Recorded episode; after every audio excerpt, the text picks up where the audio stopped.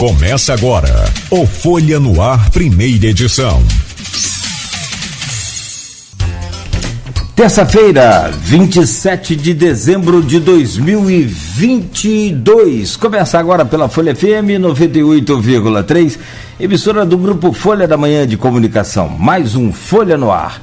Deixa eu trazer o bom dia de hoje da, do nosso programa, a nossa convidada, a Odisseia Carvalho, que nos honra aqui com sua presença, a presidente do Diretório Municipal do PT, tá de sorriso de orelha a orelha. Ela subiu a escada, né? É, e essa escada é alta, como com muita gente. Pique. Tudo mais subiu todo pique sorridente. Falei, ah, não sentiu nem o, o, o, o, cansaço da escada. Eu disse, é, bom dia, seja bem-vindo, é um prazer recebê-la aqui no programa. Bom dia, Claudinho, bom dia, Rodrigo, a todos os nossos ouvintes da Folha, Folha no Ar. É importante estarmos aqui novamente, né, como sempre, com todo carinho que a Folha nos recebe, é, de uma forma imparcial, que eu acho que isso que é importante, jornalismo, é, podendo estar ouvindo é, os, as várias versões as opiniões diferenciadas e respeitando, acima de tudo, porque estamos numa democracia. E é isso que a gente pretende é, dar continuidade ao nosso projeto de democracia no país, e isso se restabeleceu no nosso país com a eleição do nosso companheiro Luiz Inácio Lula da Silva. Perfeito. Como foi o Natal? Foi bem? Tudo foi tranquilo? ótimo, em família. Ai, apesar das divergências internas, porque eu acho que é difícil dizer em alguma família que não tenha pessoas que votaram no Bolsonaro, é, mas a gente conseguiu superar e conseguimos realizar o nosso Natal em família. Amém, que bom.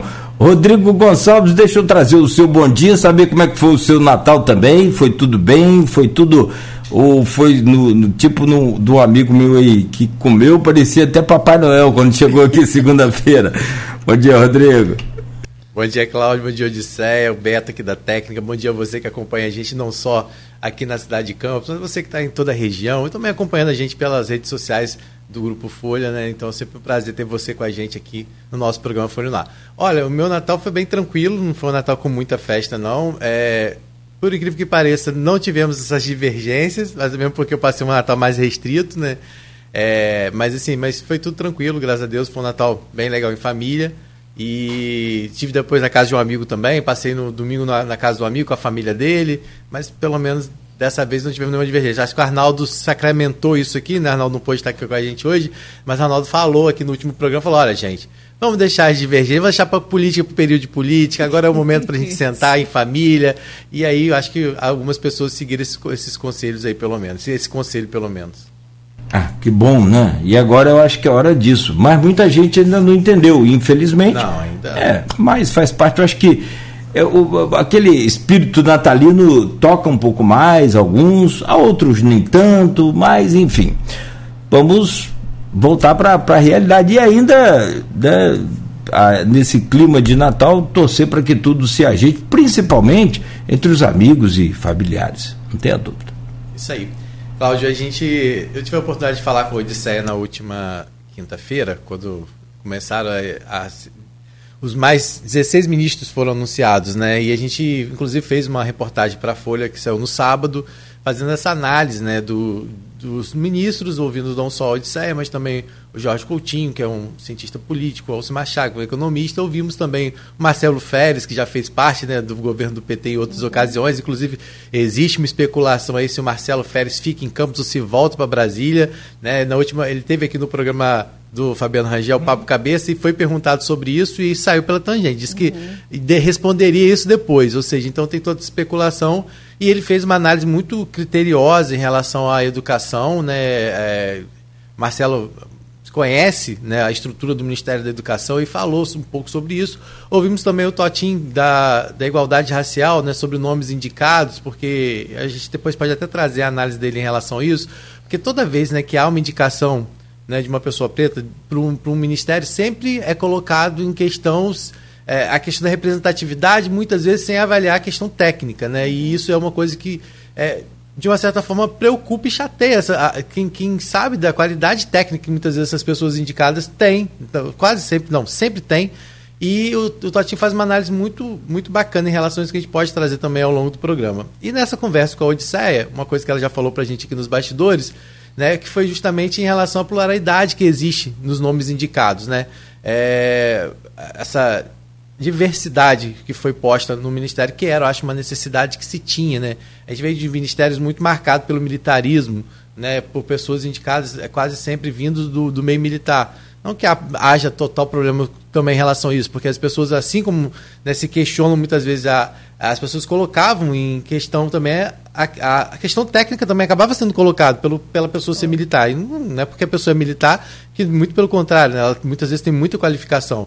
Então a gente acabava fazendo também esse caminho assim, inverso, né, de, de analisar e taxar a pessoa por ser militar não ter condições de estar lá no cargo. Mas de fato hoje há essa diversidade maior e foi exatamente isso que a Odisseia falou, né? Não, só ficou muito marcada a questão de militar no cargo foi o Pazuello, que foi uma tragédia na é. aquilo ali pegou, pegou mal no, no, não foi só numa questão de saúde pública que nós ficamos à deriva não, mas pegou mal para o próprio para a própria instituição. E ele é considerado um estrategista. Se ele é o estrategista daquele jeito que ele fez a administração dele, eu não quero ver uma estratégia de guerra com ele. Pois é. Né, mas é, é, o que você falou, muitas vezes a exceção confirma a regra, né? quer dizer, né, nem sempre, mas, mas aconteceu e é fato. O que você falou é bom a gente ressaltar assim. Mas eu queria que a Odisseia começasse falando sobre isso. Né? Quando é, a gente vê que é um ministério bem PT, né, que as pessoas esperavam até uma diversidade, é, até uma, uma mistura maior de partidos, que é o que se espera agora com esses 16 isso. nomes que, que faltam, né, que provavelmente vai existir essa negociação que a gente sabe que existe, pra, até para né, que o, o partido, o presidente possa, de uma certa forma, trabalhar com mais tranquilidade. Mas eu queria que você falasse sobre isso. O que você viu até agora, é, se realmente te agradou, e como você tem avaliado também essa questão da, da, das críticas que às vezes também surgem a determinados nomes. É, primeiro, dizer que a preocupação do presidente Lula ao montar esse ministério, é, o governo dele em si, é como ele mesmo fala, é mais fácil ganhar a eleição do que montar o governo. Porque você tem que, de uma certa forma, contemplar os partidos políticos que apoiaram, né, tem a visão técnica e tem a visão política.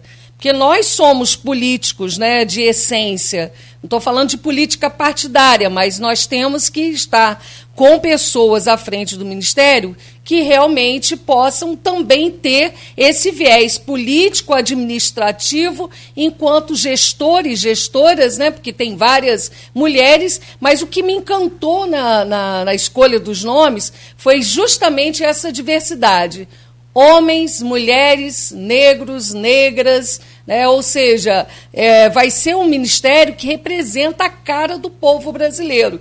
E para isso a gente está apostando que todos tenham competência para estar à frente. E o Lula é muito rigoroso. Ele é um, ele é, sabe, chega a ser chato em cobrar realmente, porque é, a gente sabe, né? Se ele, enquanto um operário, né, um trabalhador, esteve no poder, né, deu certo nas, na, dentro da perspectiva do que ele procurou fazer, principalmente para o povo mais humilde. Agora ele não pode errar jamais. Né? Nós temos que pegar os erros do governo passado, dos governos né, nossos, e aprimorarmos. E ele tem é, toda a habilidade e consciência de que ele precisa fazer isso. E por isso a cobrança é, em cima dos ministérios vai ser bastante intensa. É, nós tivemos ali algumas, alguns partidos já contemplados, né? A, a, a, irmã da Marielle Franco, né? Que da igualdade racial, nós temos realmente uma parte que é bem petista, como o Alexandre Padilha, como o próprio Haddad, né, e, e muitos outros. A Aparecida Gonçalves, eu trabalhei na Secretaria Especial de Política para as Mulheres, e a Cida, que o Lula chama de Cidinha, ela sempre cuidou dessa parte da violência contra a mulher.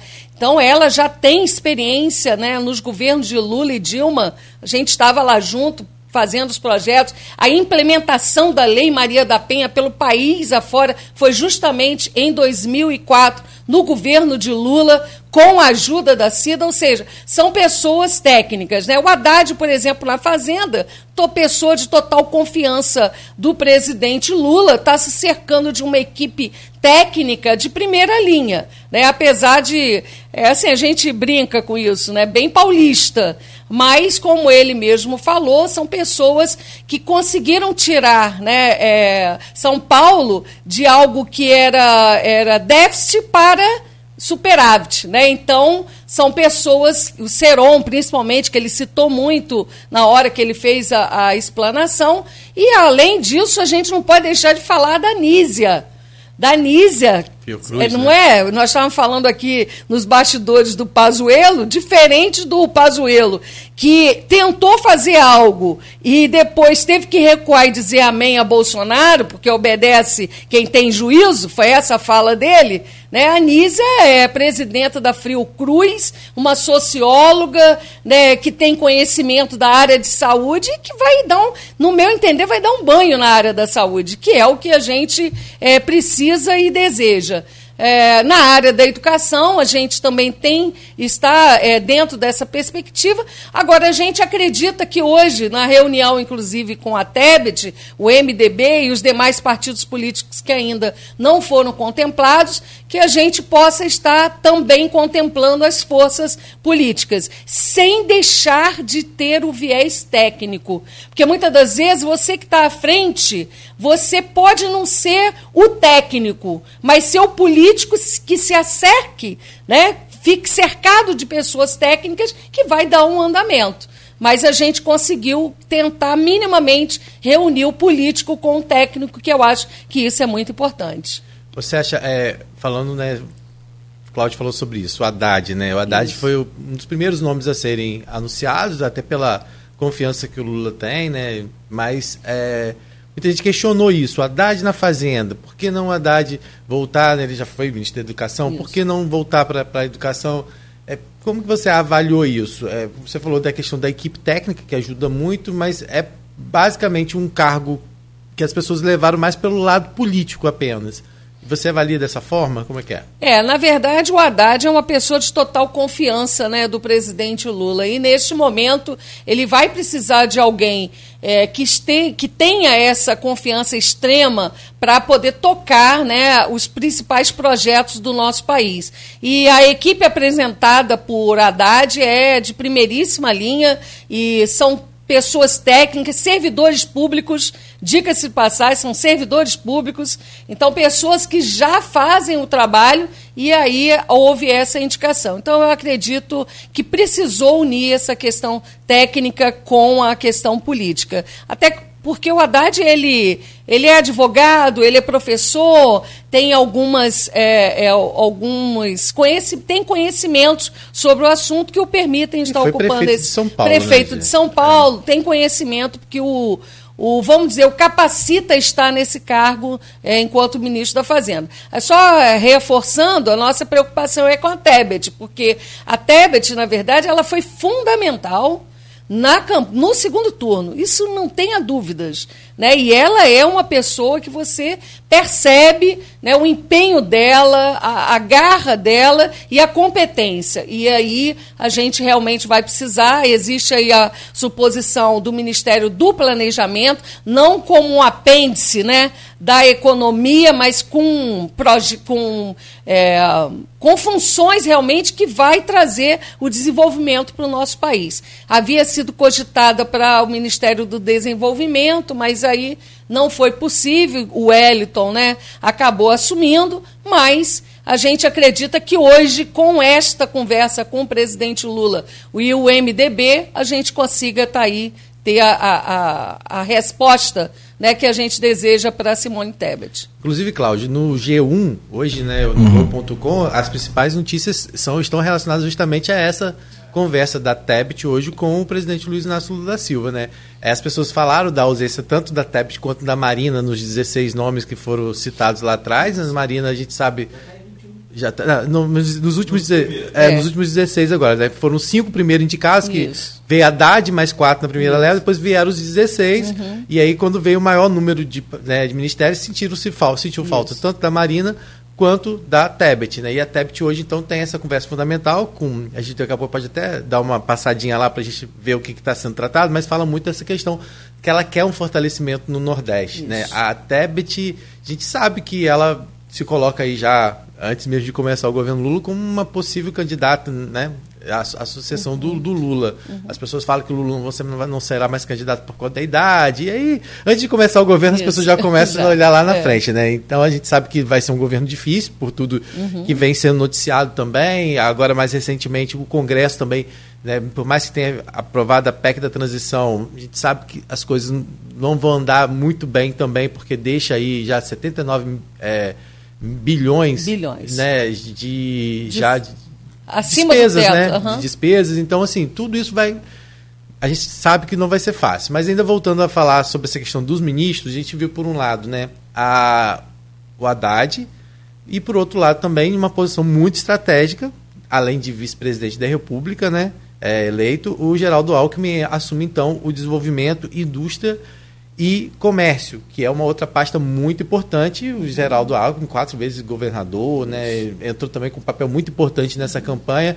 Então, acho que também acaba sendo fiel da balança também dentro do que se pensa, né, em relação a, a por mais que se pensasse num governo muito PT, é, é, né, assim, tem o, lá o, o Geraldo não só como vice-presidente, mas também ocupando um cargo importante, né, eu acho que a gente precisa hoje é de desenvolvimento. Exatamente. É, inicialmente é, tinha se falado que o Alckmin não seria, né? O próprio Lula falou isso, que o Alckmin não seria é, ministro.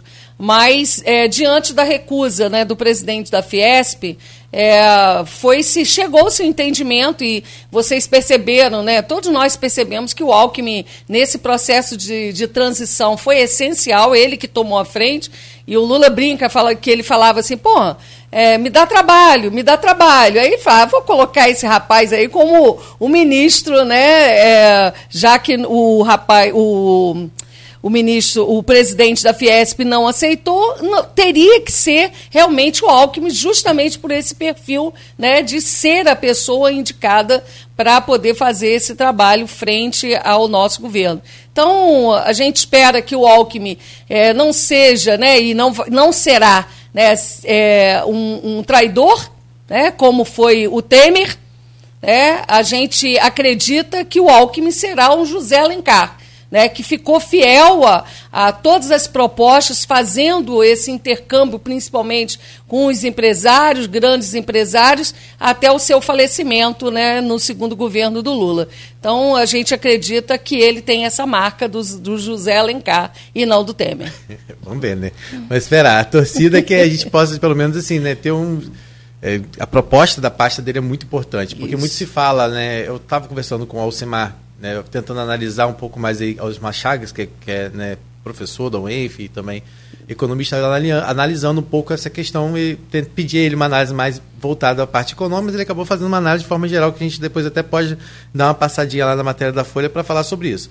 Mas ele falou sobre isso, dessa, de, do que ele viu até agora, que é um governo que tem se preocupado só com gasto, gasto, gasto. E não tem, não tem mostrado até então, na visão dele, uma estratégia de fato para é, trazer renda, trazer recurso, uhum. desenvolvimento. Né? Se uhum. fala muito de gasto, de cumprir promessas de campanhas que foram feitas em relação a, a Auxílio Brasil, é, que agora volta a ser o, o, Bolsa Família, mas não se viu ainda um grande projeto, pelo menos na visão dele, é, para essa questão do desenvolvimento, para gerar recursos, gerar renda.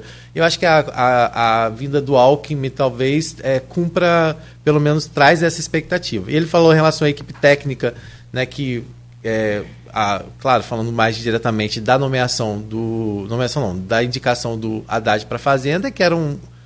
São nomes políticos e não seriam nomes técnicos, mas ele fala a respeito da, do, do grupo técnico. Ele falou: não adianta você ter à frente do BNDES alguém técnico se você não tiver alguém à frente do, do Ministério também que é, né, vá de acordo, né, que concorde com o que está sendo proposto pela equipe técnica. Você acha que é, vai ter essa dificuldade? Ou seja, você acha que a equipe técnica não vai conseguir colocar em prática?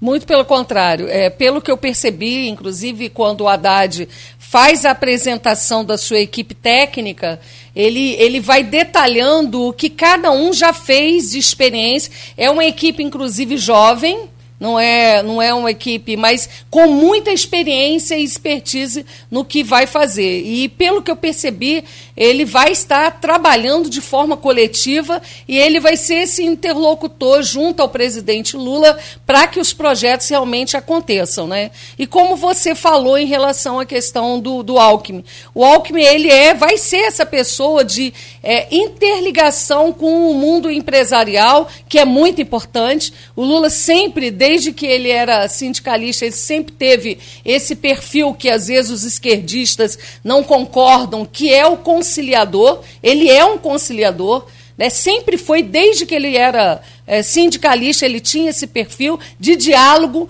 Né? A greve sempre tem que ser, né, no último caso, depois de, de não se conseguir a negociação, é, mas, de uma certa forma, a gente vai, acredita que o, o ministério dele, é, os ministros que estão sendo apresentados, estão sendo apresentados com esta preocupação é, política, técnica e de eficiência, porque é o que a gente precisa no país. É lógico que agora a preocupação com os gastos, né, é, com o cumprimento das, da, das promessas de campanha, eu acho que tem que ser, porque a gente tem que principalmente se preocupar com a população mais pobre nesse momento, inserir novamente o pobre no orçamento do país, algo que o Lula fez no governo passado e que deu certo e que a gente vai, com certeza, vamos assumir ainda no dia primeiro, né? Efetivamente, nós vamos apresentar o projeto, os projetos de desenvolvimento econômico para o nosso país. Odisseia, deixa eu tentar fazer uma, uma conexão aqui, planície e planalto. Vamos. Deixa eu ver se eu consigo comparar, se é que é possível. Isso é questão de comparação muito complicado, né? Mas vamos lá. Mas, mas não no, no, no, fazendo juízo de valores de pessoas, mas de é, é, capacidades técnicas de governos é, desproporcionais, por exemplo, municipal para federal. Do governo de Rafael Diniz, uma das grandes críticas ao governo dele foi a formação da equipe dele. No governo do Vladimir, uma das, das coisas mais elogiadas é a formação da equipe dele. Claro que nem tudo é perfeito, nem para lá nem para cá. Estou fazendo juízo de valor, estou falando a impressão de rede social e de conversas com a população e com os especialistas. Mas eu gosto mais da população. Os especialistas são técnicos, travam, eles cravam ali e acabou. E, e são especialistas para isso. Mas falando de população, eh, o, o, o governo Rafael então errou em alguns nomes, tá? Isso, população. E o governo Vladimir acertou na maioria dos nomes. E de fato aí até eu concordo, porque eu falei pessoalmente com ele nesse programa. Falei, uma das coisas que você mais acertou foi na formação da sua equipe. É o chamado cabeça branca, que, que rolou muito em campos aqui, né, que faltava na do Rafael para alguns. Essa história de cabelo branco ou não, isso para mim não, não, não, O que importa é a competência do cidadão. Se ele tem 500 anos, ou 50, ou 5, para mim não importa. Tem competência, ele assume. Mas o, o que é muito importante a gente discutir nesse momento. A Simone Tebet, é, você demonstrou uma preocupação que eu sinceramente não sei se o grupo, a alta cúpula do PT, está demonstrando. Mas nós vamos falar sobre a Simone no próximo bloco, que inclusive já foi cogitado por é, gente lá de dentro que ela pode assumir a vaga de Lewandowski no STF. Porque negociar ministério é um negócio é negociar, né? É encontrar a solução uhum. para os nomes é muito difícil. Você botar a Simone no, no, no Ministério da Cidade, beleza. Uhum. Mas o, tem, tem vários partidos que querem, é, inclusive a cúpula do União Brasil quer o Ministério da Cidade. Da cultura você pode ver que a estratégia dele foi né, cravada também com um nome muito popular. A minha pergunta é ele cometeu um erro no primeiro governo dele, não na formação do primeiro escalão, mas de impor secretários do PT para ministros de outros partidos, do tipo a Odisseia escolhe o Cláudio Nogueira para ser diretor da escola dela mas coloca a secretária de Cláudio como o braço direito da Odisseia. Ou seja, tem sempre uma pessoa ali e isso dificultou muita coisa para ele lá na Câmara Federal. no primeiro mandato dele, se lembra, muita coisa passava, mas passava no sufoco por conta desses primeiros secretários. Como é que você vê isso agora? Será que esse erro vai se repetir? Eu acredito que não, Claudinho. Eu acho que, é, o, por exemplo, esse primeiro apresentação dos ministros estão sendo dos partidos mais próximos da campanha. Então, já está contemplado o PCdoB, é, o PSOL também, e outros partidos dentro do Ministério, então das forças políticas. Lógico que a preocupação do Lula, nesse primeiro momento, é contemplar todas as forças políticas que fizeram parte, é, não só do primeiro turno, como do segundo. Então, acho que isso já é um acerto. Mas essa preocupação na formação do Ministério, como eu falei, não pode ser só política, tem que ser política e técnica. Ou se acercar de pessoas é, que tenham esse conhecimento técnico. Que aí eu estou citando especificamente o caso do Haddad, que eu já via, né, a apresentação da equipe dele é toda técnica. Então ele tem esse diálogo, é a pessoa de confiança do Lula e ele foi prefeito de São Paulo, então ele tem a competência política e técnica. Então, acho que isso é uma coisa importante. E eu acredito é, que, na verdade, e ali é, você vê pessoas que são é, cabeça branca, né, vamos dizer assim, e também uma parte mais jovem. Então, até nisso, essa diversidade a gente e pluralidade a gente conseguiu perceber na composição. E, lógico, se não, não é, atender a expectativa, a gente vai ter que mudar, mas sempre ouvindo e dialogando com os demais partidos. Você falou em relação à questão do, da, dos governos né, de Rafael e, de, e do Vladimir. No governo do Rafael, eu cansei de falar isso por ele, é, apesar da, da da equipe dele ser uma equipe jovem, mas não tinha experiência de vivência como a gente entende que a população de Campos precisava ter. Né? Então, tinha algumas pessoas que eram é da academia, diretamente da academia, para o poder público, né? vamos dizer assim, para desenvolver políticas públicas. E eu falava para ele: precisa dialogar com o povo, né? precisa ver as necessidades da população. E isso acabava se distanciando. Dava a impressão que nenhum deles acordava às 5 horas da manhã para pegar um ônibus, nunca fez isso, entendeu? Então, acho que a, a gente, quando está à frente de uma gestão, você precisa ter as experiências para saber qual é o interesse da população. O Vladimir acerta nesse aspecto, ele tem um diálogo maior. É, você sabe que eu sempre fui anti-garotinho, né? É, Rosinha, Garotinho, nós sempre fomos oposição, mas o, o, Vladimir me parece ter um perfil diferenciado dos pais. Tanto é que a gente percebe a não interferência dos pais na administração pública dele. Ele criou um marco dele, pelo menos está tentando, né? Está tentando criar esse marco e, de uma certa forma, ele faz o papel que é de dialogar com a população. Ele não tem medo de ir no povo. Rafael ficava mais nos gabinetes. Né? E a gente falava isso. Reúna os movimentos sociais, porque Rafael é uma pessoa, eu considero ainda uma pessoa muito séria. Né? Então a gente falava, reúna com os movimentos sociais, reúna com a população, converse, dialogue, fale o que está acontecendo no seu governo.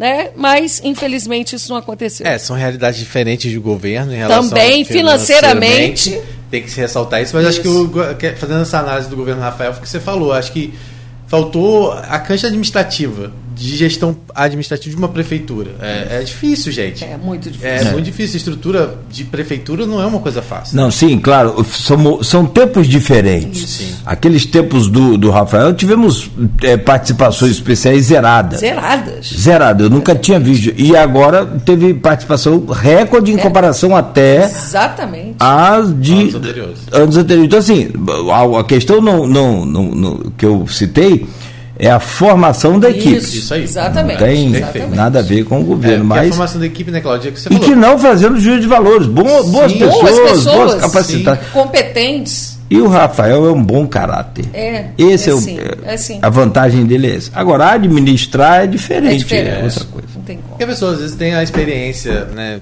técnica, mas na prática as coisas mudam totalmente. Isso não é só Exatamente. Na, né, É em qualquer profissão. Então, é, e aí é, faltou também que as pessoas falavam muito essa questão da articulação política. Tinha que ter. Você tinha que ter a equipe técnica, mas você tinha que ter o, o articulador político. Você tinha que ter aquela pessoa que sabe como se portar diante de, de, de empresas, diante de. É, da, da, do que é a estrutura. Então, às vezes, se perdia muito tempo, às vezes, até a pessoa ganhar essa experiência para poder ir para a linha de frente mesmo, para sentar, às vezes, com com um secretário de estadual. Isso. Né? Porque a pessoa, para sentar com um, um, deputado, ela precisa, precisa ter essa articulação política, saber como funciona muitas vezes o trâmite, que na prática não é como é na teoria. Exato. A gente pode estudar gestão pública, mas. Diz que na prática a é teoria é, o... é completamente diferente, né? É, eu me lembro do, do nosso saudoso Macou, né? Que fez parte no final Sim. ali do governo, dentro dessa perspectiva de já com a experiência que ele sempre teve, de administrar né, o Álvaro Alvim e de trazer essa experiência para dentro do governo, mas foi muito pouco tempo. Então. É. E agora ainda, a gente está quase indo para o intervalo, né, Cláudio? Mas é, a gente volta depois falando um pouquinho da Tebet, a gente até dar uma lida no que está hoje já rolando em relação à Tebet lá, né, do, do, do, que é. Agora falando ainda sobre isso, né, sobre é, a questão dos ministérios. A gente viu indicações, como você falou, bem plurais, principalmente, a gente vai falar daqui a pouco também sobre a questão do Ministério da Cultura, uhum. é, da igualdade racial e também do direitos humanos, né, que são três pessoas pretas muito representativas, né? E algumas pessoas acham que alguns nomes foram apelativos, é, popular pela questão do voto da, da própria Margarete Menezes, falo muito também da interferência da, da Janja nisso, inclusive a gente tem um comentário lá no grupo Opiniões sobre isso, a gente pode ler para uhum. você comentar também sobre, mas é, além da Tebet e, e, da Marina, que devem ser nomes anunciados agora uhum. nos próximos você acha que vem mais algum assim, algum nome conhecido? Vocês eh, tem algum ministério que você acha que vai merece um pouco mais de atenção? É, é existe uma, um debate sobre o Renan Filho, né? Que também para contemplar não só a, o partido como também por ser uma pessoa com competência para estar atuando enquanto ministro. Então, a Tebet, é, eu entendo que a gente vai. Hoje se resolve essa situação. Né? Ela queria realmente ou o desenvolvimento social ou do meio ambiente. Né? Aí tem a Marina aí na disputa, que a rede não abre mão, né? É, que ela seja, e ela ela fez um trabalho muito bom na época em que foi ministra, então nós vamos ter que verificar os nomes que vão estar aparecendo. Agora, é, os demais é, ministérios que estarão vindo serão basicamente indicações de partidos políticos que vieram do segundo turno, lógico, com a aprovação do presidente Lula. Né? Também não dá para os partidos indicarem da cabeça deles pessoas que não têm competência e capacidade de estarem à frente do ministério. Então vai ter que ter esse diálogo. Apresenta sim, mas a aprovação do presidente Lula. Então vamos lá, Renan Filho, só para quem nem todo Isso. mundo conhece, é, é exato. do Renan Calheiros. Renan Calheiros, ele já foi, ele foi governador já? Acho que ele foi governador, sim. É, e ele pode ser um nome para planejamento um se a TEPT não aceitar. Exatamente. Mas também está sendo cogitado pelo Ministério de Transportes. Isso. Seria mais ou Exatamente menos isso. isso. Né? Então é isso. Só para as pessoas aí se situarem, é. Cláudio, quem é Renan Sim, sim, perfeito. É, e, e, tem um tal de Felipe Salto também, né? A gente vai atualizando aqui as informações. É, é muita especulação muito, também. Muito. Aí vindo de você, que é integrante de, do partido e também é, da, da, da, do diretório municipal, aí você tem uma referência melhor. Quero te pedir licença então, minha querida Odisseia, Rodrigo, a você que nos acompanha, só para a gente fazer um intervalo, mas eu, eu, gostaria de elencar aqui os, os ministros já é, definidos pelo Lula. Rapidamente, Fernando Haddad, advogado, 59 anos, ministro da Fazenda, Rui Costa, economista, 59 anos, Casa Civil, Flávio Dino é advogado, e tem 54 anos, vai para Justiça e Segurança Pública. Está comendo um dobrado para organizar lá a cerimônia de posse. José, vamos falar sobre isso. José Múcio Monteiro é engenheiro e é da Defesa. Mauro Vieira é diplomata e está na Relações Exteriores. Wellington Dias é bancário e vai para o desenvolvimento social, que são três pastas que o PT sempre comandou e, e, e não abriu mão: saúde, uhum. educação, e desenvolvimento, desenvolvimento, social. Acho que dessa vez também é chegou a correr risco lá na saúde, aquela mas eu acho que depois fechou bem. Uhum. Aniele Franco, é, filha da, da é, irmã da Marielle Franco, jornalista na igualdade racial com 37 anos. Nízia Trindade tem 64 anos e é ministra da Saúde, é socióloga. Presidente não, da Fiocruz. É presidente da Fiocruz. Foi presidente da Fiocruz. E não é aquela Nízia Yamaguchi, não, tá, é. gente? Só. É nem precisar citar aqui, mas já que eu citei. Silvio Almeida é advogado, tem 46 anos no Direitos Humanos, Ministério de Direitos Humanos. Camilo Santana é agrônomo e vai, tem 54 anos, vai para o Ministério da Educação. Depois você fala sobre o Camilo, que eu não estou lembrado Camilo é dele. É governador, foi governador, foi governador do, Ceará. Ceará. Ceará. é referência em educação referência no Brasil, educação. sem Ponto final. Luciana Santos, é, engenheira, 56 anos, vai para ciência e tecnologia. Jorge Messias é advogado, vai para a AGU, né, Advocacia Geral da União. Esther uhum. é do EC. Isso. Perdão se eu falei errado aqui. Ah, ela é professora, vai para o Ministério da Gestão e Inovação. Luiz Marinho é metalúrgico, tem 63 anos, vai para o Trabalho, Ministério do Trabalho. Vinícius Carvalho, advogado, 45 anos, vai para a CGU. Alckmin, já falamos, né? O Rodrigo falou muito bem, 70 anos, está na indústria e comércio. Alexandre Padilha é médico e tem 51 anos, vai para relações institucionais. É, Márcio Macedo, secretaria-geral, ele é, bi, é, biólogo, tem 52 anos. Cida Gonçalves é publicitária, tem 60 anos e vai para o Ministério das, das Mulheres. É, Margarete Menezes, cantora, 60 anos, Ministério da Cultura. E o Márcio França, advogado, 59 anos, vai para o Ministério de Portos e Aeroportos. Bom, esses 21 e o segundo escalão é o Aloysio Mercadante, com 68 anos, economista, presidente do BNDES.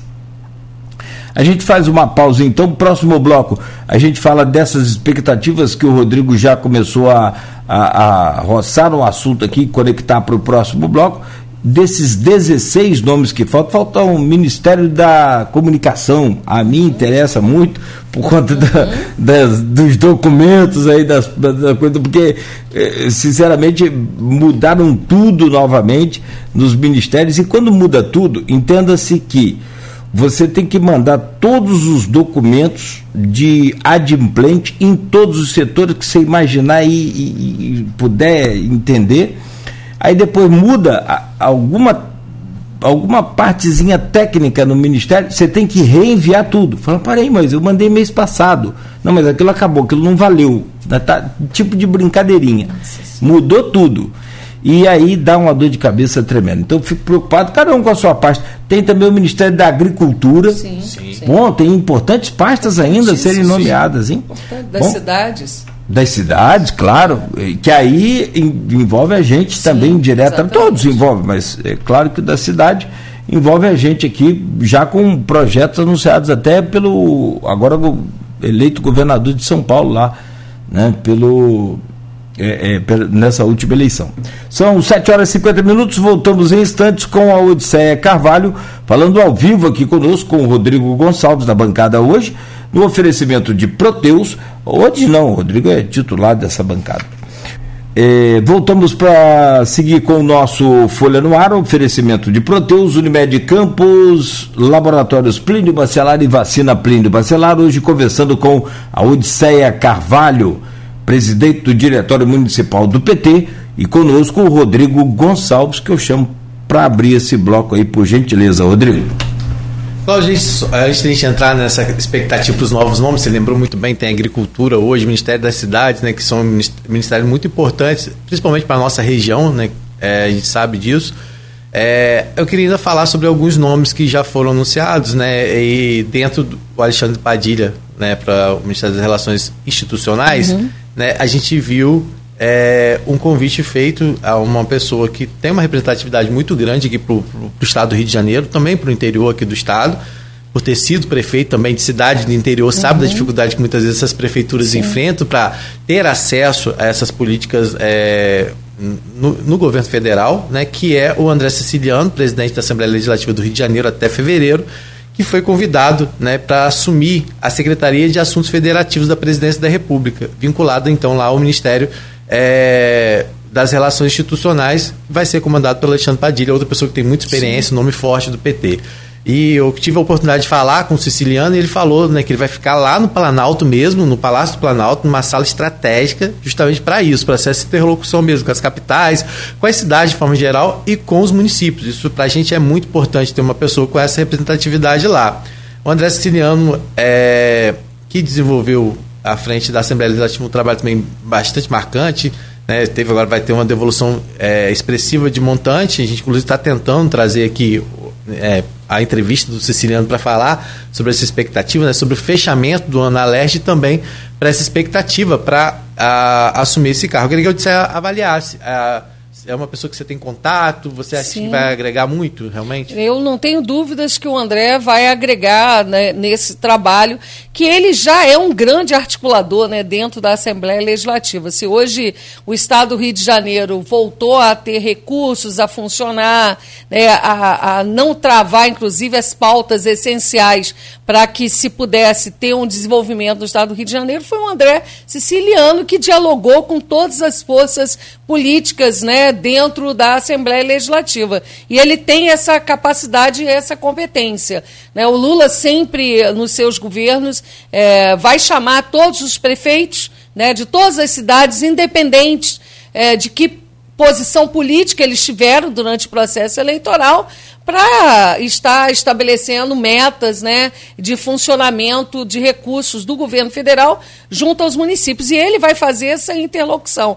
Quer dizer, esse trabalho de diretamente, né, de trabalhar junto com os prefeitos, vai ser o diálogo direto com eles. Então, acho que isso é importante. Né? Então, acho que é um excelente nome, entendo que é um excelente nome e vai estar representando o Estado do Rio de Janeiro muito bem lá no, no nosso governo. Fala que ele vai fazer parte do núcleo duro do governo. Exatamente, é, diz, é né? isso mesmo. O Odisseia, a gente viu também uma análise que a gente trouxe na Folha, né, do Marcelo Férez, que a gente já citou aqui, o Marcelo que já fez parte lá do Ministério da Educação, ele avaliou né, o nome do Camilo Santana no Ministério da Educação, que o Cláudio já, já falou também, além de governador do Ceará, é, é senador eleito também, né? Então isso mostra.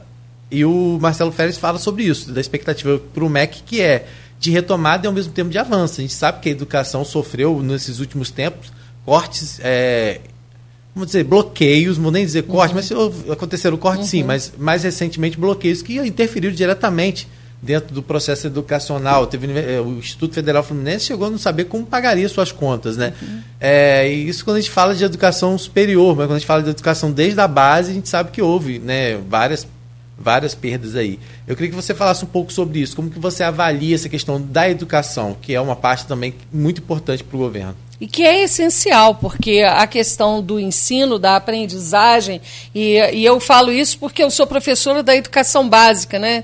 É, desde a creche, na, a instituição e a, e a construção de novas creches para atender a população, quer dizer, o espaço da creche não é um espaço simplesmente de colocar as crianças lá para as mães poderem trabalhar. Né? Às vezes tem a ideia disso, ah, a creche vai ser construída para a mãe trabalhar. Muitas das vezes a mãe não trabalha e bota a criança na creche. Não é isso, é o desenvolvimento pedagógico que a gente exerce dentro das nossas creches, né? Aonde nós temos professores capacitados, qualificados para trabalhar com as crianças e fazer esse desenvolvimento. Então, no governo Bolsonaro nós tivemos cortes seríssimos, desde a educação básica, que é da, da educação infantil até o ensino médio, ao ensino superior.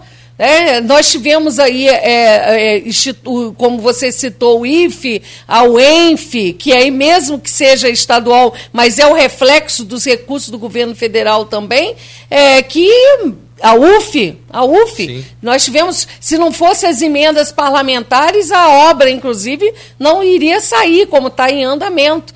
Então, é uma restrição de recursos seríssimos. Eu estava vendo uma, uma, o pessoal da transição, não estou acho que foi a Luiz Mercadante, que estava falando do processo de transição que não tinha recursos para pagar os bolsistas né, de medicina, residentes de medicina. Aí, às vezes, você pode falar assim, ah, mas isso está falando do nível superior. Não, mas isso é uma realidade. Quer dizer, pessoas aqui em Campos, que vieram de outros estados, inclusive, que Campos virou um polo universitário, é, veio dentro de uma, de uma perspectiva de recebimento de bolsa e foi cortado, totalmente cortado. Quer dizer, aí vive como? Para de estudar? Como é que faz? Né? Porque o ingresso na, nas universidades não se dá só o ingresso em si, você tem que ter um custo, querendo ou não, para esse aluno poder se sustentar. E se você for fazer uma pesquisa, existe milhares e milhares de jovens que vivem simplesmente com os 400 reais da bolsa que é da universidade e fazem milagre né? Sim, sim. Que aí moram em, em, em, república e tudo mais e fazem milagre. Então, o, em relação à questão da educação, que você perguntou, né? É, o Camilo ele tem uma, uma expertise, né? O Ceará já, já ganhou prêmios e tudo. Então, acho que ele vai estar tá muito bem é, representando o Ministério. Né? O Marcelo Feres já trabalhou na época do Haddad, tem conhecimento.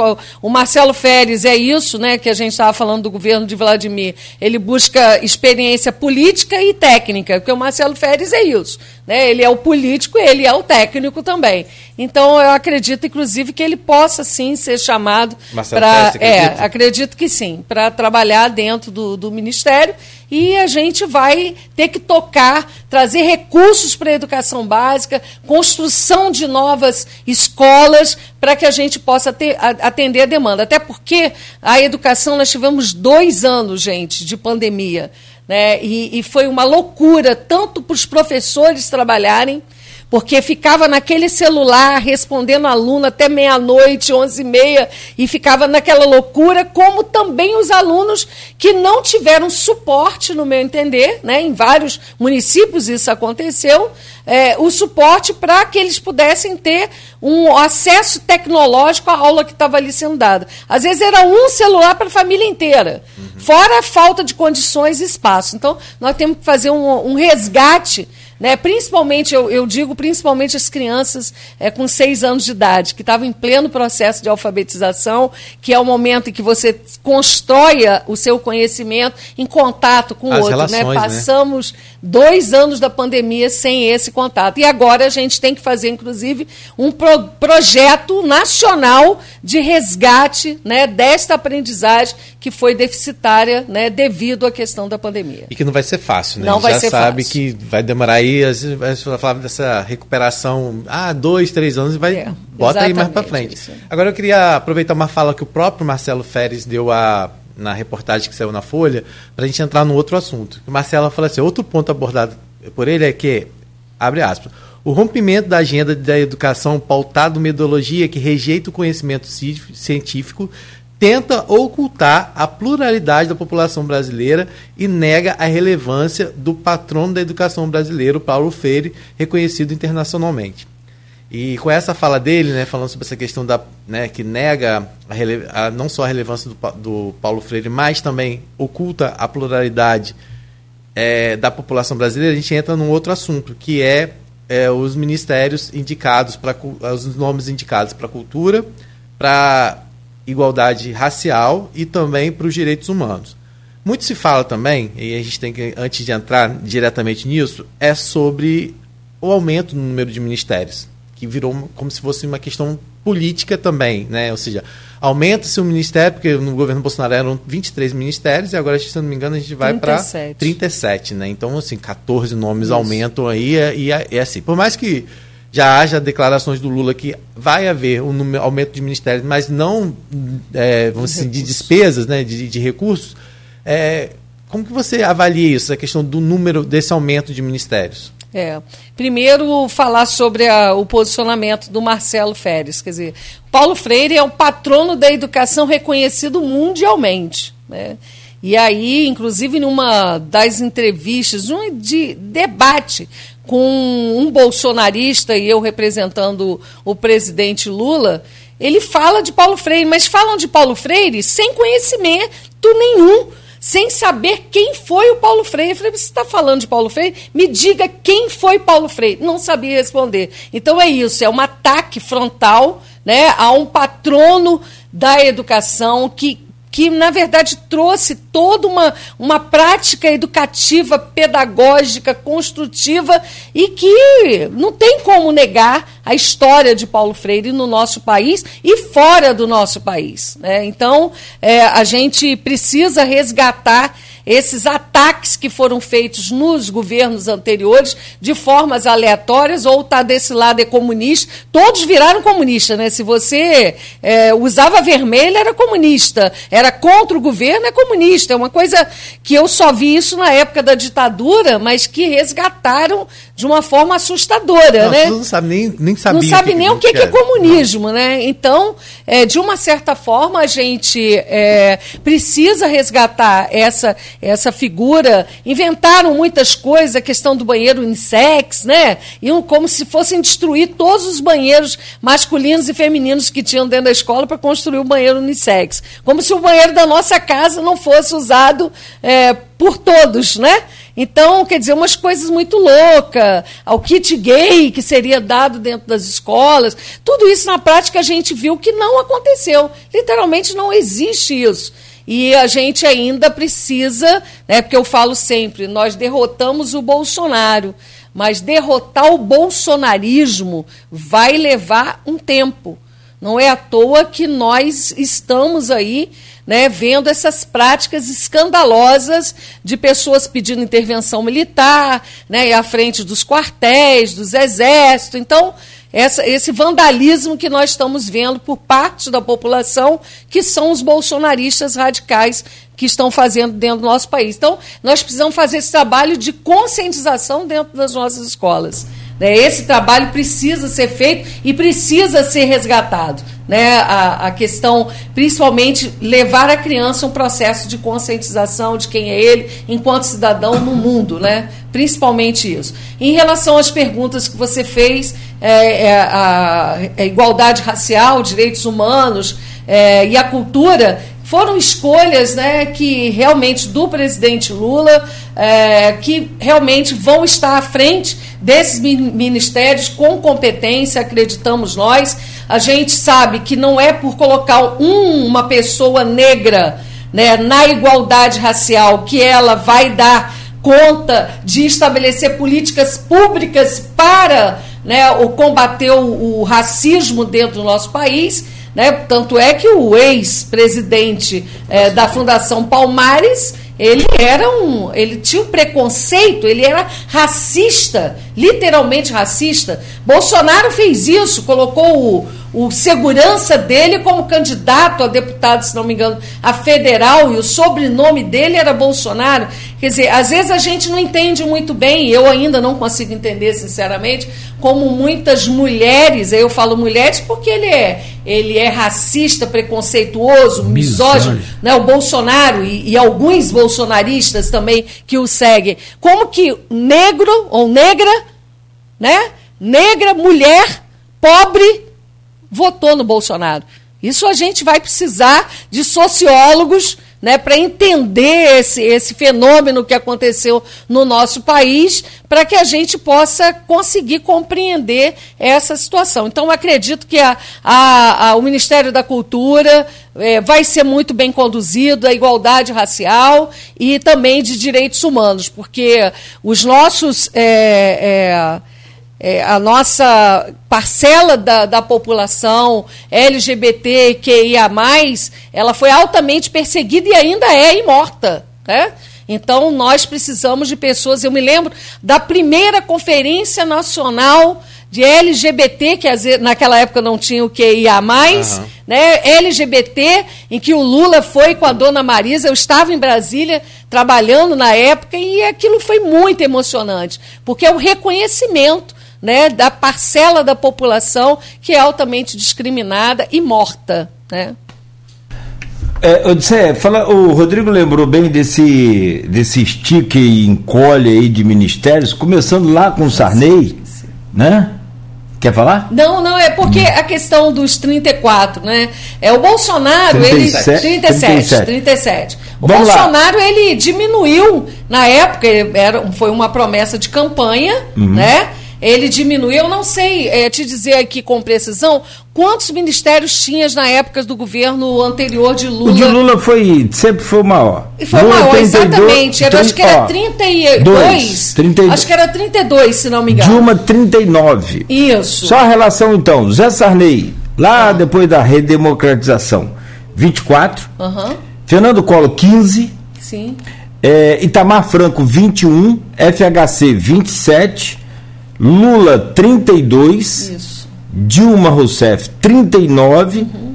Temer 24, eh, Bolsonaro 21 e Lula agora volta 37. 37, exatamente. E aí fecharam-se ministérios importantes, como o da Agricultura, Ministério das Cidades. Né? Eu estou citando aqui alguns, no, isso no governo de Bolsonaro.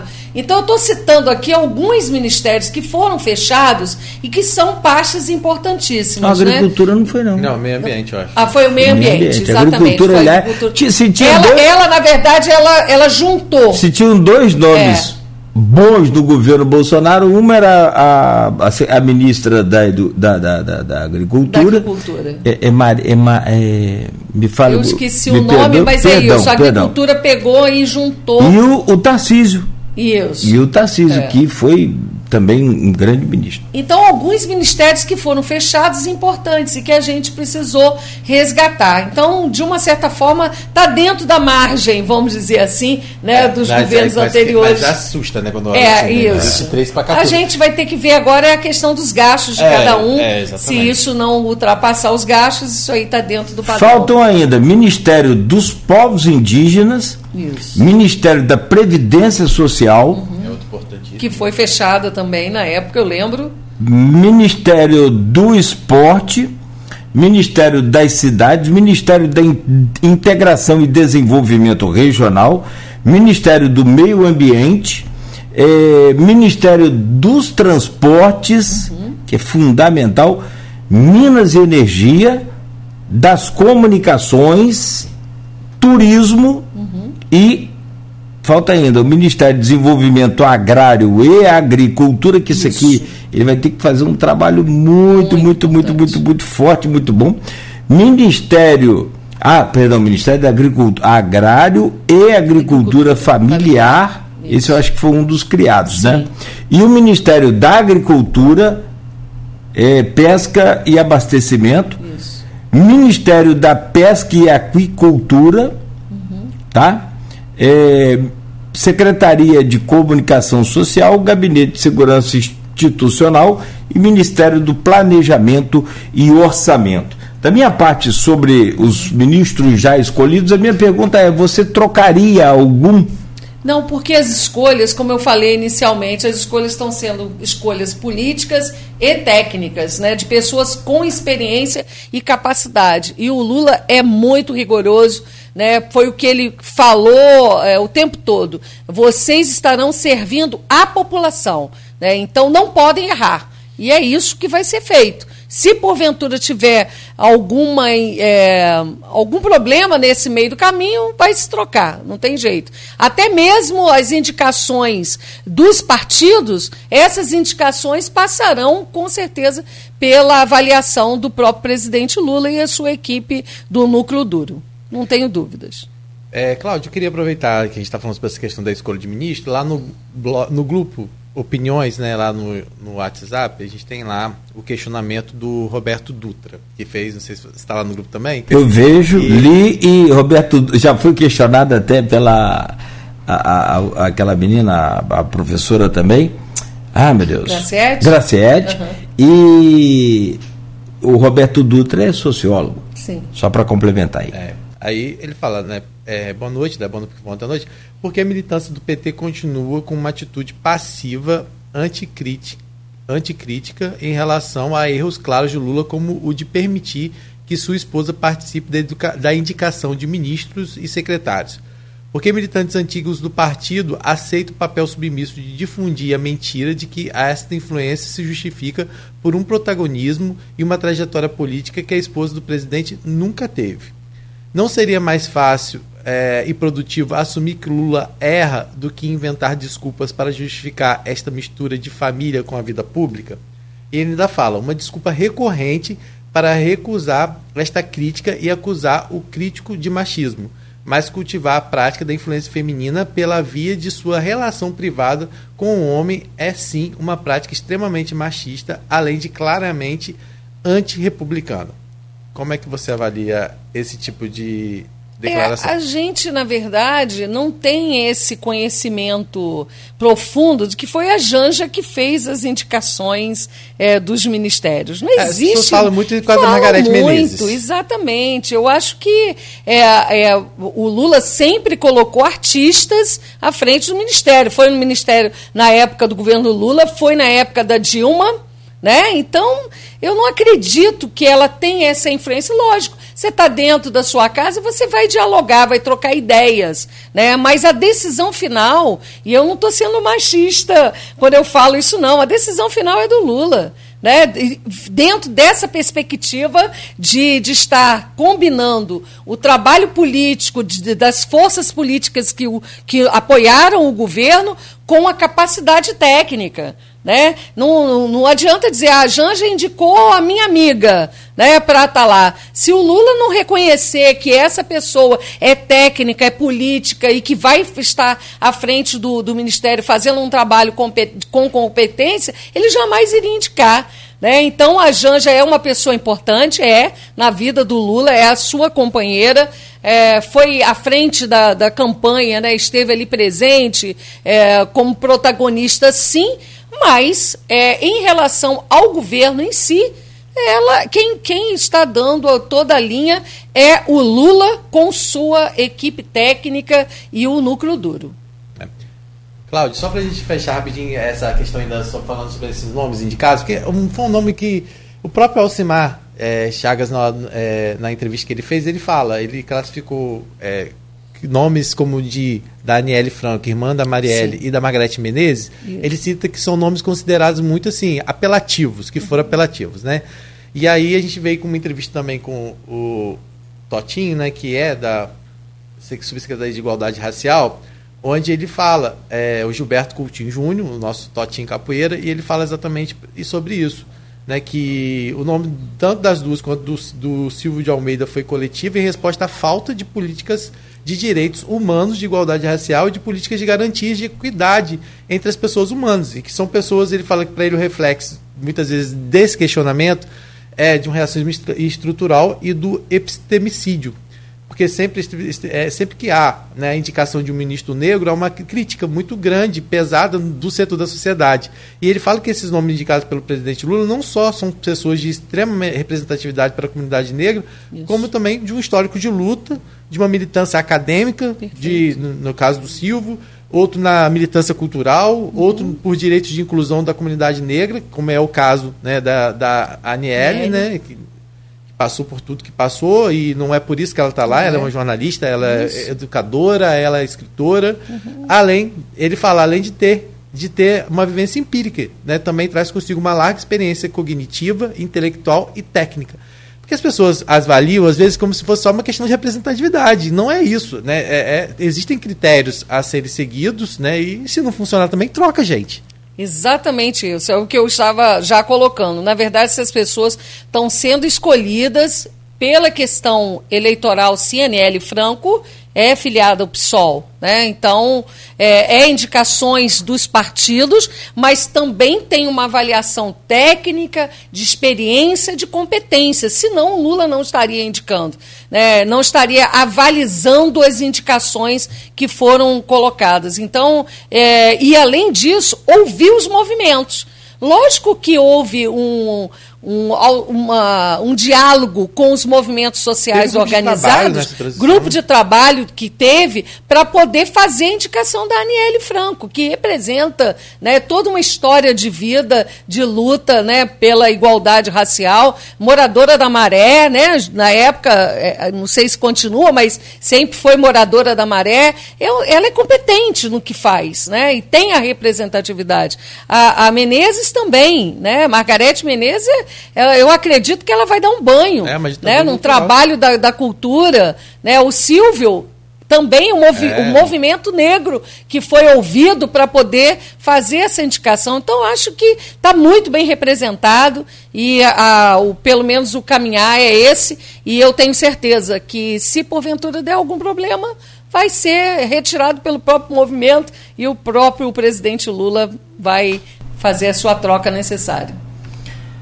Olha, não é a minha opinião que vale aqui, mas assim mesmo eu vou emiti-la. A desmilitarização dos Ui. ministérios, do meu modo de entender, já é um avanço, porque a coisa parte é da população para a população. É, não que os militares não sejam capazes, a gente já falou isso aqui, já discutiu isso, não é o que vem agora, mas esse, essa questão de voltar para meio que a realidade brasileira, acho que já é um avanço. Agora, sobretudo se tem muita expectativa é, é, é, é, e perspectiva com relação a essa questão de corrupção. E a gente pode falar isso no próximo bloco. Se vai haver, o, o Lula se defende alegando que é, ele sempre liberou tudo para ser investigado e nunca decretou 100 anos de sigilo em nada.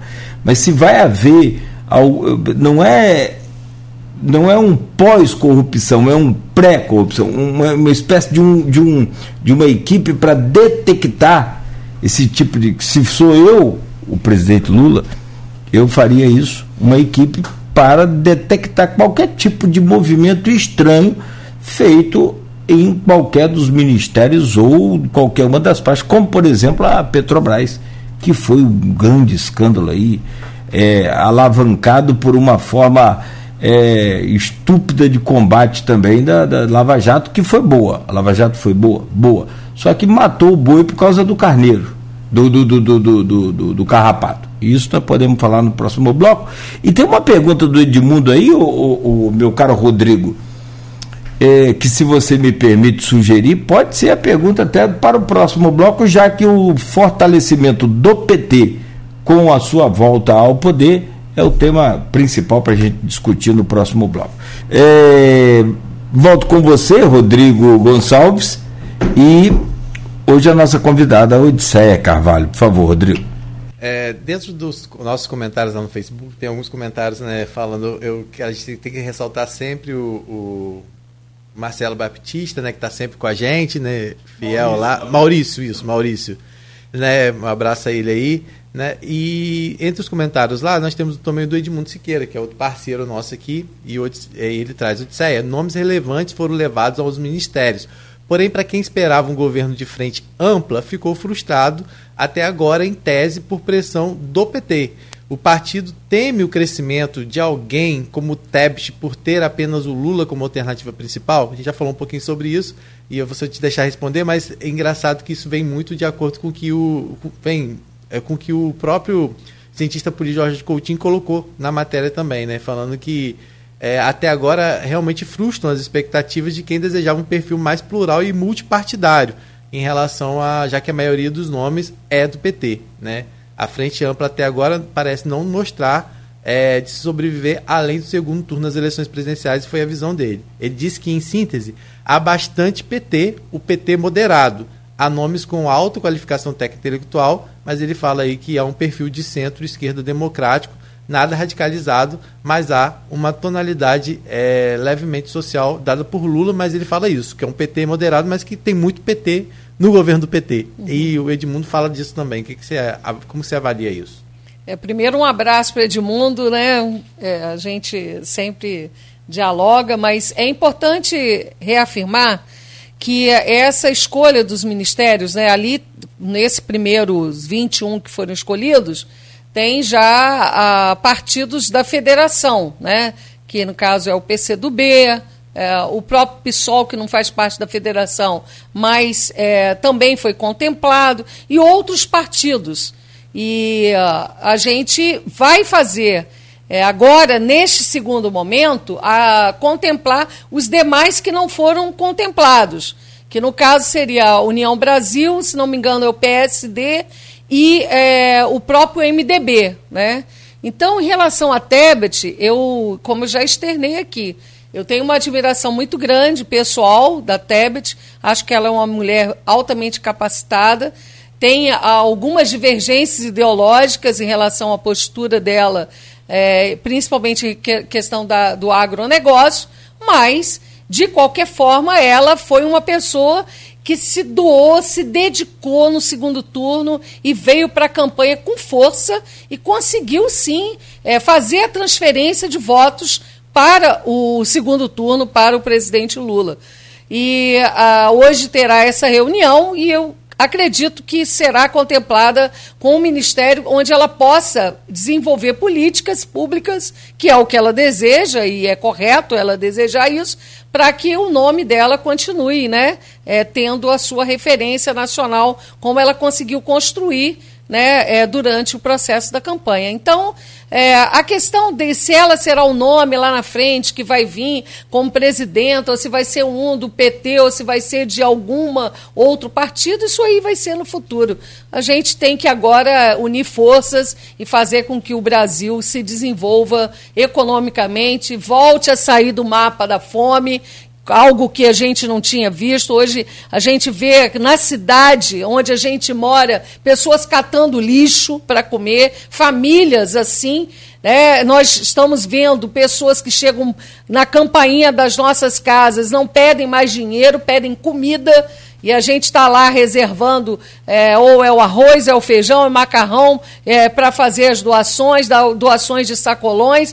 Então é essa que tem que ser a está sendo a nossa vida atualmente. E a gente acredita que inserindo, inclusive, o pobre, né, principalmente no orçamento, como o presidente Lula sempre falou, no orçamento do Brasil, a gente vai poder sim voltar a crescer, voltar a crescer o emprego, é, a questão da, dos projetos da Minha Casa Minha Vida vida, é, a questão do, da educação, da saúde, o desenvolvimento do país de uma forma geral. Então é isso que a gente acredita e a TEBD vai ser importante todo esse processo. A gente está lá com vários comentários né, na, no nosso Facebook. Você também pode comentar lá no nosso Facebook, né? E a gente não pode deixar de falar de outros comentários que estão lá, por exemplo, é, questionando o número de ministérios absurdos e aí o Adriano fala que é só para saquear o Brasil novamente, né? Tem vários lá comentários que você depois pode, inclusive, acompanhar lá, né? E questionando também a questão sobre a aprovação automática, que é uma coisa que também ficou muito marcada como uma questão do governo do governo do PT, essa questão da, da aprovação automática. posso falar sobre isso depois. É, tem gente questionando lá também sobre isso, né?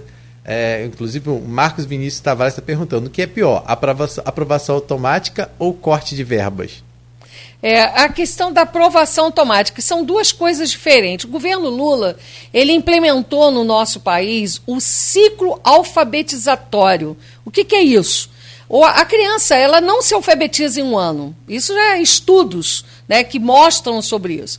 Então, geralmente, a criança vai o primeiro ano, Segundo, e concretiza sua leitura e escrita e adição, subtração, ou seja, as quatro operações matemáticas, no terceiro ano de escolaridade. Então, é esse processo do ciclo alfabetizatório, do tempo que a criança precisa para se alfabetizar e concluir o seu processo de alfabetização, é algo que é importante, que foi implementado pelo governo Lula e acredito que volte novamente todo esse processo. Diferente da promoção automática. O que é a promoção automática? O aluno passar de um ano para o outro, e aí passa do primeiro para o segundo, terceiro, quarto, quinto, sem saber ler ou escrever, independente de todo um processo e um conjunto de ações para que essa criança possa aprender.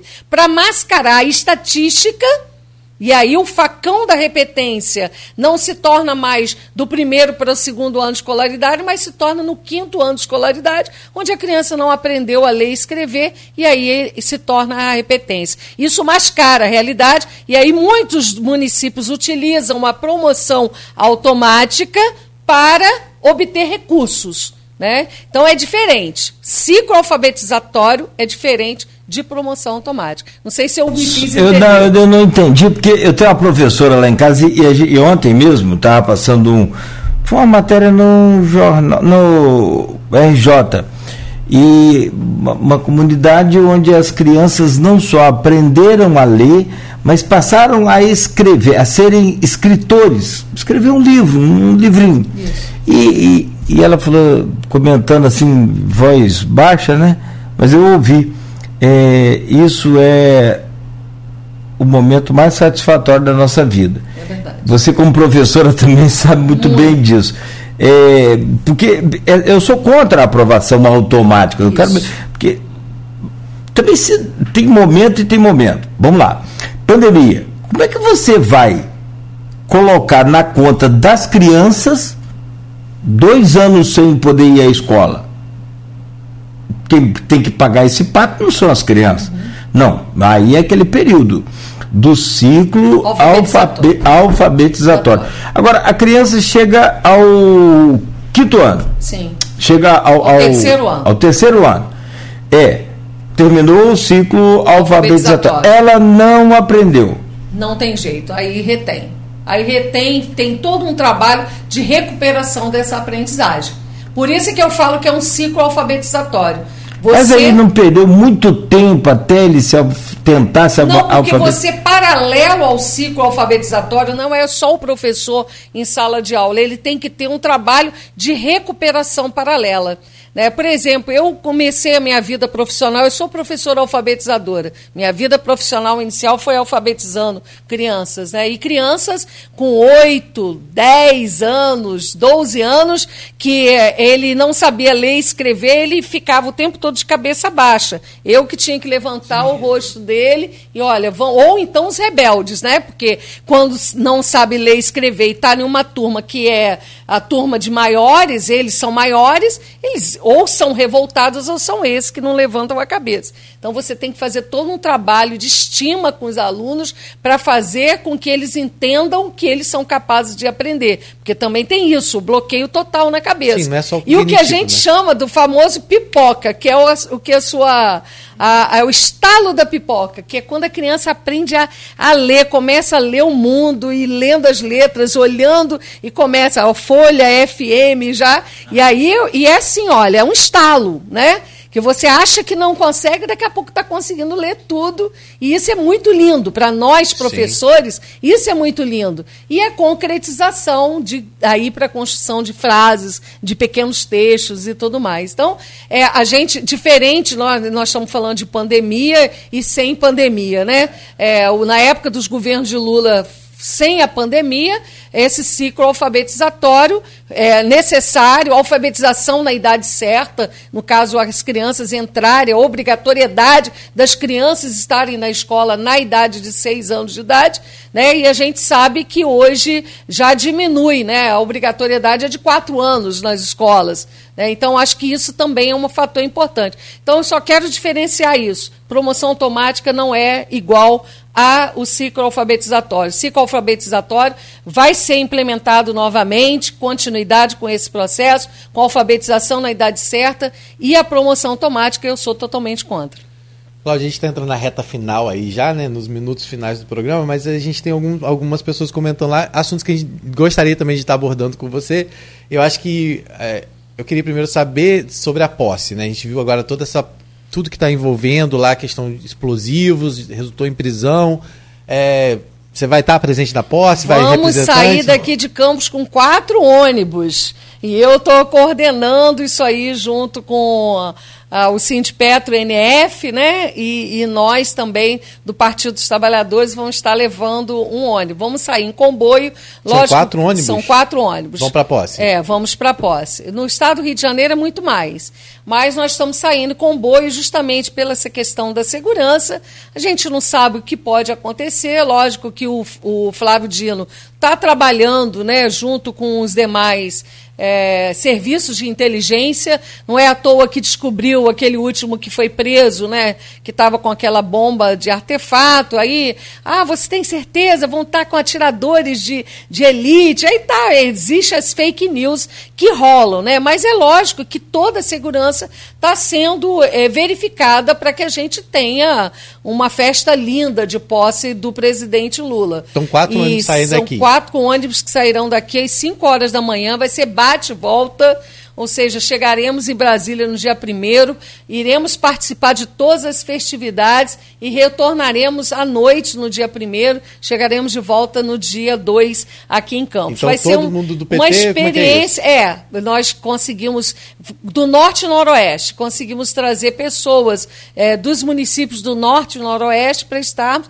No Rio de Janeiro tem mais 14 ônibus que sairão do Rio de Janeiro, do Partido dos Trabalhadores, mas daqui de Campos, esse do interior da região norte e noroeste. Então, é nós estamos... O diretório junto com o sindicato. É Exatamente. É. Estão organizando aí. Organizando, então vai ser muito importante. Vamos passar então a virada do ano na estrada. Virada do ano na estrada.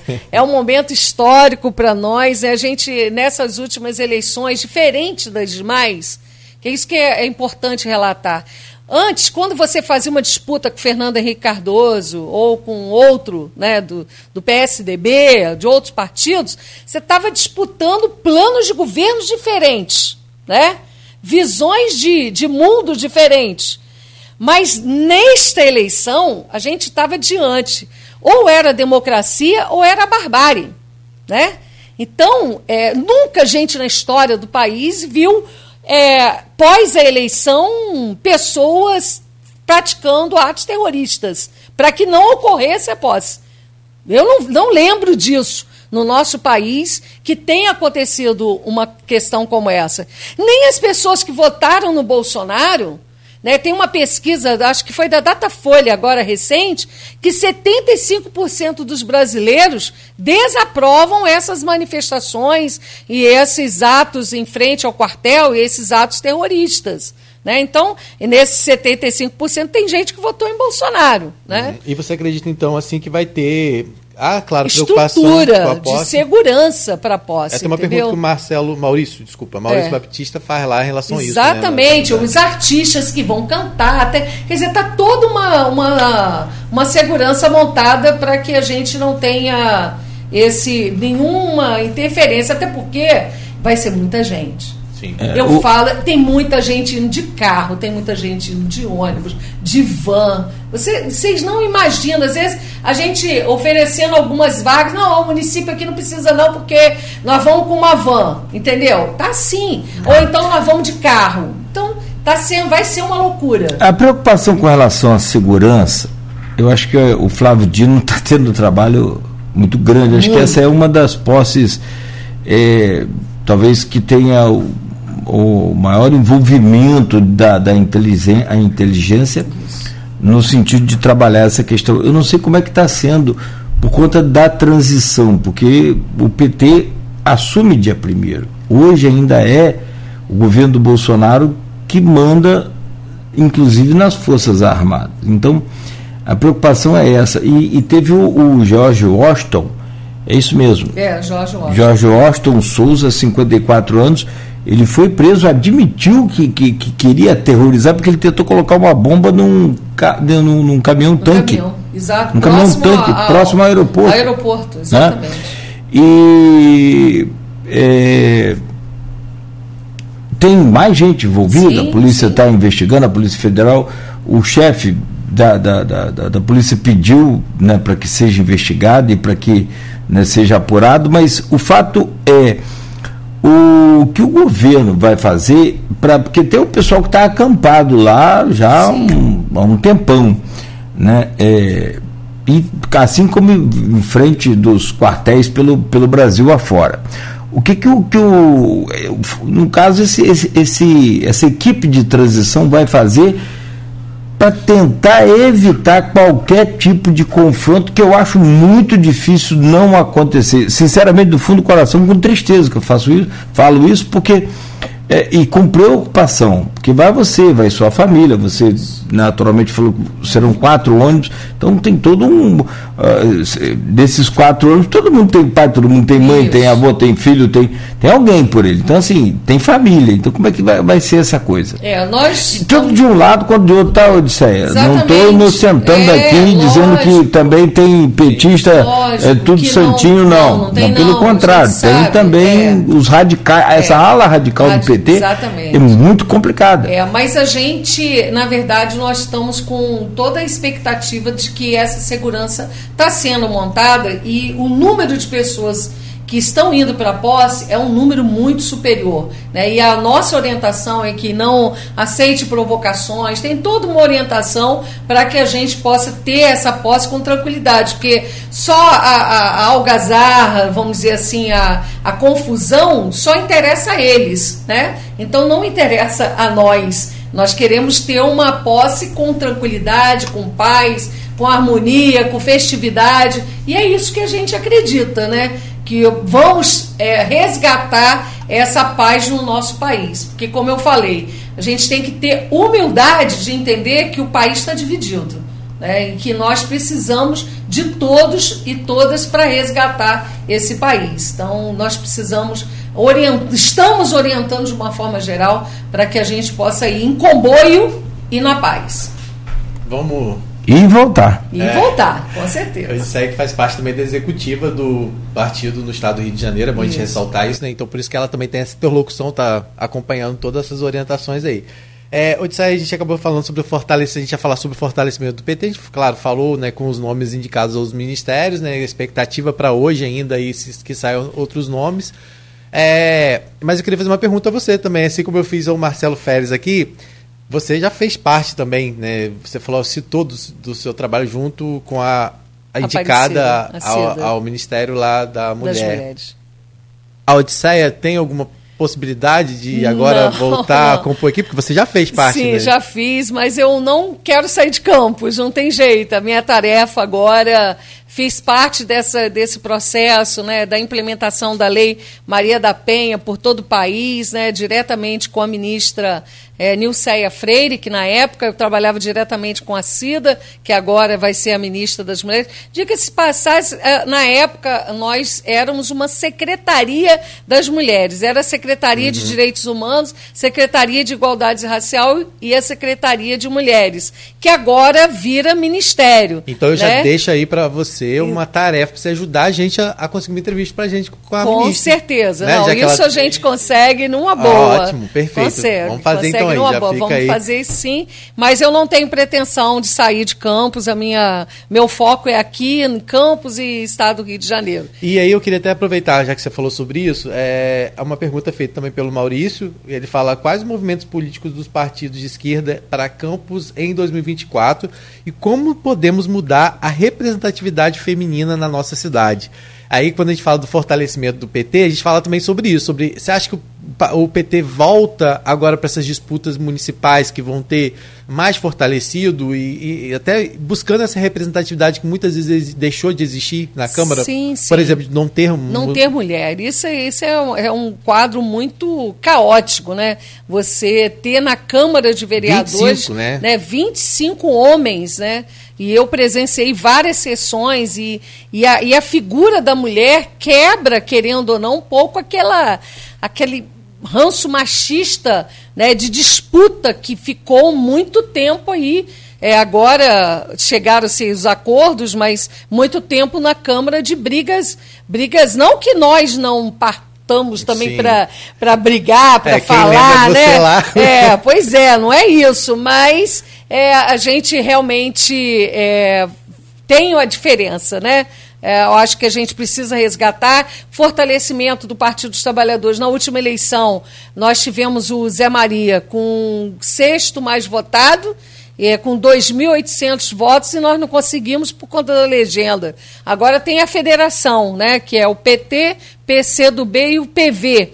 E aí isso fortalece para que a gente possa fazer uma nominata é, boa, né, representativa e possamos conseguir conquistar aí a Câmara de Vereadores né, novamente dentro dessa federação, de um a dois. Então a gente já está com essa expectativa. É, temos feito as reuniões né, desde o primeiro turno com a coordenação do Lula.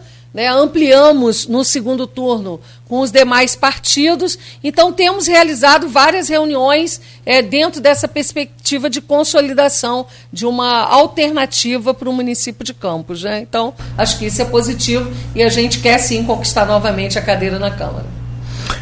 Odisseia, nove horas em Campos. Eu quero agradecer você, em nome de toda a equipe aqui do programa.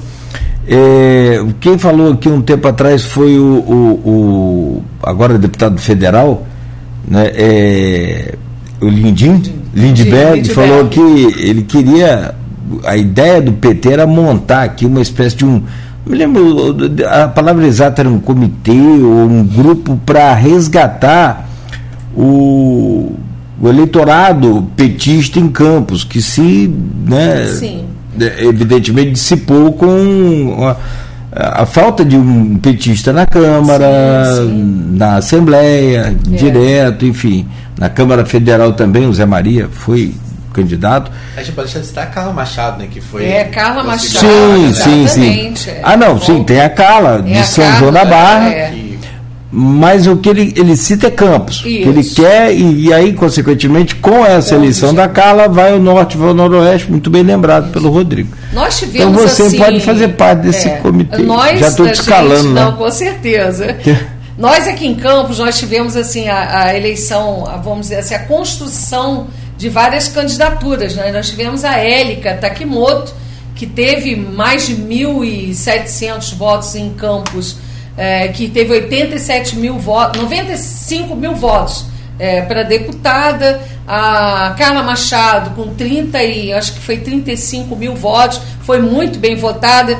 É, aqui em Campos também recebeu voto a Marina Santos, que é do MST. Isso é para gente uma vitória, né? Ter uma representante do MST na Câmara, lá na Assembleia Legislativa. Então, é, nós, as mulheres vieram com força né, para a Assembleia Legislativa e receberam também os votos aqui. E é resgatar, eu acho que e Campos extremamente conservadora, essa onda do antipetismo. Teve o antipetismo da direita e o antipetismo da esquerda. Né? Então, por isso, inclusive, os votos que sempre foram é, para o PT, né, em torno de 12 mil votos, migraram parte desses votos para o PSOL. Né? Então a gente tem esse conhecimento, essa clareza e nós vamos resgatar a história nossa do Partido dos Trabalhadores, desmontar essa ideia do antipetismo. Na campanha a gente viu isso ainda muito forte. Né? A gente, quando estava nas ruas, era ah, porque o Lula é ladrão. Quando se perguntava ladrão, roubou o quê? Ninguém sabia explicar, era como se fosse uma cartilha, né? E aí, quando você falava ah, os 51 imóveis do Bolsonaro comprados com dinheiro vivo, ah, ninguém sabia responder. Então, quer dizer, isso ainda a gente vai ter que é, reestruturar fortalecer o Partido dos Trabalhadores no município de Campos e a gente tem essa, essa ideia. Lógico que é, é, só gostaria de falar um pouco sobre isso. A PEC de transição que foi aprovada né, para 2023 e 2024, Lula vai ter que apresentar um regime fiscal em agosto de 2023, mas está aprovada. Isso para a gente é um grande feito nacional, porque isso vai fazer com que o auxílio emergencial, que volta a ser o Bolsa Família, permaneça, porque eu não sei se as pessoas sabiam, mas o auxílio emergencial estava só até dezembro. Isso que foi o governo Bolsonaro. Primeiro ele queria 200 reais, a, o, a, o Congresso aprovou os 600 e, e era só até, só até dezembro. Estava claro que foi uma compra de voto institucionalizada. Né? Além dos empréstimos, não sei se vocês sabem disso, a 50% das pessoas puderam pegar empréstimo no auxílio emergencial. Olha que loucura! Claro, claro. as pessoas endividadas. Então, é, isso vai ser importante, essa PEC de transição. São 145 bilhões que vão estar vindo né, para poder resta continuar o auxílio, é, o Bolsa Família, é, a voltar política. O Bolsa Família. Voltar Bolsa Família, a política do aumento do salário mínimo, que foi promessa de campanha e sempre foi a marca do governo Lula, a questão da Minha Casa Minha Vida, investimento na educação. Então, eu acho que isso Perfeito. vai dar um fôlego para a gente e, lógico, o reflexo aqui em Campos também virá né, com essa política positiva do governo Lula. Tomara. Odisseia, muito obrigado, bom dia, seja sempre bem-vinda aqui ao nosso programa. Eu que agradeço, agradeço a todos os ouvintes, ao Rodrigo, é o Beto. Beto. Beto, nosso companheiro Beto que está aqui acompanhando. O Claudinho, que eu sempre tenho um carinho muito grande. O Aloysio, um abraço. Você lembra do, da, das entrevistas no Alô, Alô Planície? Acho que o Rodrigo não é nem Planície. Ah, é, é. acompanhava. Você acompanhava? Você era criança ainda, Rodrigo? Criança, cara. Eu tenho 42 anos, cara. da idade do meu filho. Vamos lá. Caramba. Então, agradecer a vocês e estaremos aqui outras vezes. Tem 20 depois, anos. Depois a, o retorno né, da posse de Lula.